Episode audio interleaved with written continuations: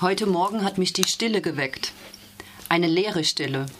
Ohne all die winzigen Geräusche, die man so gut kennt, dass man sie gar nicht mehr beachtet.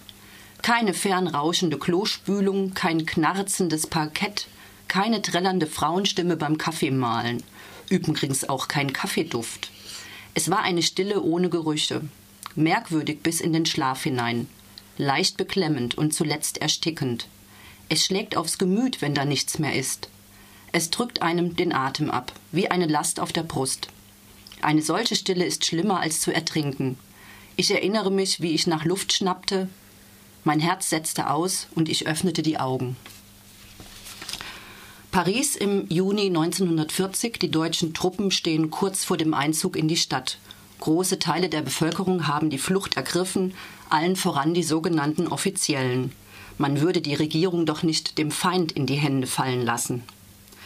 Nestor Burma, seines Zeichens erster Detektiv der Agentur Beaumont, Ermittlungen, Recherchen und Überwachung, hält nach der Flucht seines jüdischen Chefs in Paris die Stellung. Hier hat er seit drei Wochen einen Leibwächterauftrag. Er soll Antoine Griffard, Professor der Neuropsychiatrie, beschützen. Die Stille an diesem Morgen ist leider nicht nur der menschenleeren Stadt geschuldet, sondern sein sonst so agiler, früh aufstehender Schützling liegt tot in seinem Bett. Der vermeintliche Selbstmord entpuppt sich bei genauer Hinsicht als ein schlecht getarnter Mord, was Nestor umso mehr wurmt, da lag er doch selig schnarchend ein Zimmer weiter. Parallel zu den Mordermittlungen, die sich überaus nebulös gestalten, eröffnet sich durch Nestors Sekretärin Yvette ein weiterer Schauplatz von Ungereimtheiten. Neben den evakuierten Insassen einer Psychiatrie befindet sich ein stummer Unbekannter, der Yvette eine Nachricht mit einem Hilferuf an Nestor zukommen lässt. Bevor er eingehender befragt werden kann, stirbt der Unbekannte bei einem Bombenangriff. Nestor hat viele lose Fäden in der Hand, die auf den ersten Blick nichts miteinander zu tun haben, aber sie verknüpfen sich mehr und mehr zu einem Teppich. War der Unbekannte doch zu Lebzeiten Patient bei Professor Griffard. Doch was hatten die beiden gemeinsam? Welches Geheimnis steckt dahinter?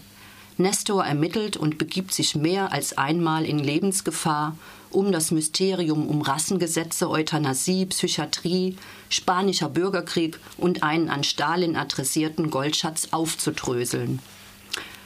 Hier ein Lesebeispiel noch. Ähm, Nestor ermittelt in einer Psychiatrie oder in der Psychiatrie von Clermont und hier wird er, auch weil er zu viel rumschnüffelt, kurzerhand aus dem Verkehr gezogen.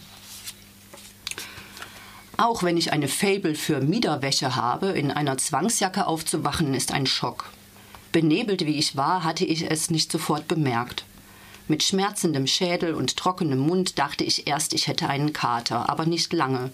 Ich lag da festgebunden und verschnürt, dass es mir die Luft abdrückte, mit vor der Brust gekreuzten Armen, die sich auf dem Rücken trafen, die Ärmel wie Laufleinen und die Lederriemen so straff gespannt, dass es krachte. Ich begriff, warum ich Schmerzen hatte. Sobald man hier drin steckte, musste man sich irrsinnig zusammenreißen, um nicht überzuschnappen. Kleider machen Leute, die Zwangsjacke Verrückte. Im Morgengrauen hatte ich es gerade mal geschafft, von, einem, von meiner Pritsche zu fallen. Das Tageslicht hatte durch die vergitterte Luke alle Mühe, den Weg in meine Zelle zu finden.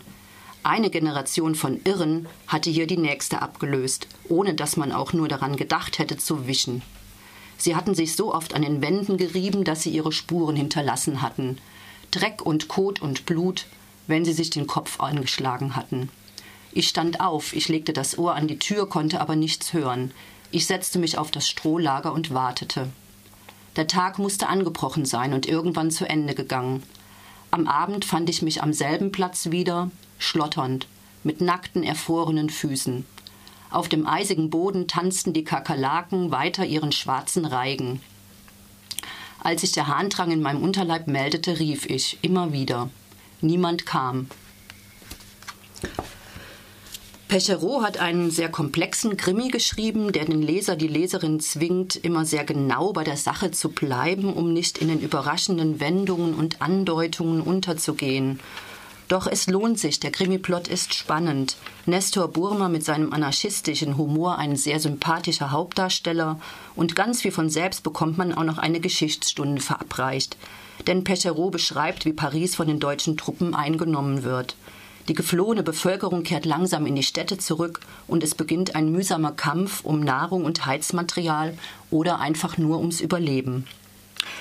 Dadurch, dass Teile der Krimi-Handlung zudem mit Psychiatrie und der medizinischen Forschung in diesem Bereich zu tun haben, kann Pecherot eine weitere Thematik zur Sprache bringen.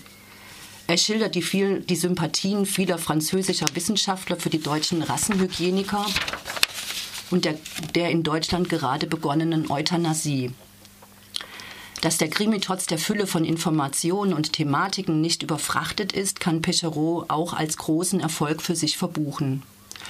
Und übrigens, wem der Name Nestor Bourma bekannt vorkommt, der sei an den französischen Schriftsteller Leo Mallet erinnert, der genau diesen Privatdetektiv in den 40er Jahren aus der Taufe hob und ihn unzählige Male ermitteln ließ.